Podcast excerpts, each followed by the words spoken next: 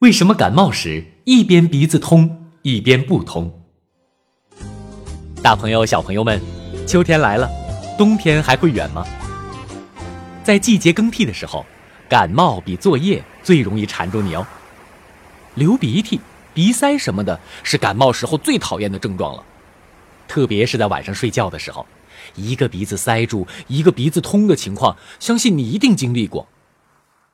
但是为什么鼻子塞住的时候，通常是一个鼻孔通而另一个不通呢？这是因为两个鼻孔本来就是一个通一个不太通的呀。其实，不光是在你感冒的时候，平常你的鼻子也是一个通的多一些，另一个通的少一些，两个鼻孔总是在交替的承担工作量。每个鼻孔都有自己的上班下班时间。而且他们的工作时间是错开的，这叫做鼻周期。上班的时候鼻孔就通气，下班的时候鼻孔里就会充血，变得有些堵塞。如果你自己仔细感受一下自己的呼吸，你就会发现，不论何时，在你吸气的时候，总是一个鼻孔比另一个吸得多得多。鼻孔们的小队长是自主神经系统。因为他的名字很长，我们暂且叫他沈总。沈总负责管理你的呼吸、心跳、消化等等不需要班长大脑费心插手的工作。沈总是一个非常体贴员工的家伙，他为鼻孔们制定了比较严格的作息时间。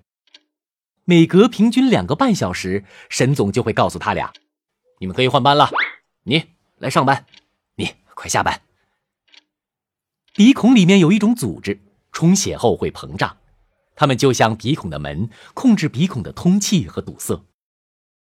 每当鼻孔们换班的时候，一个鼻孔就会把自己的门关上，回家睡觉，这个鼻孔的通道就缩小了，另一个鼻孔就很自觉的把自己的门打开，开始工作，呼吸。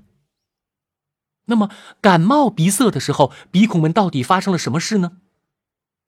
当你感冒的时候，你的鼻子里会分泌出许多粘液，没错，就是你的鼻涕，就是鼻涕让休息的那个鼻孔感觉堵上了，特别是在你靠身体一边睡觉的时候。那么，为什么鼻孔们要交替工作呢？一个理由是，交替工作的鼻孔能够更有效的分辨气味，在我们的鼻子里，判断气味的是气味受体。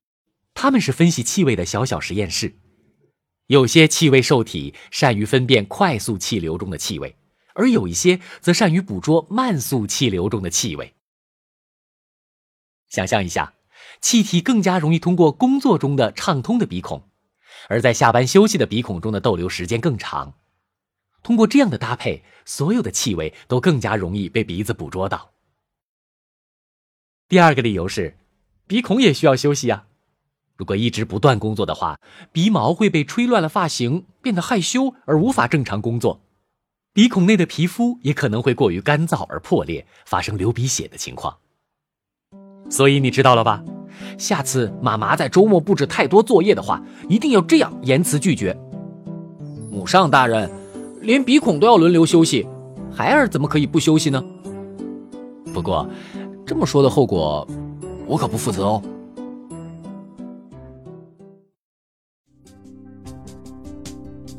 感谢《环球科学杂志》公稿，让孩子听到最前沿的科普知识。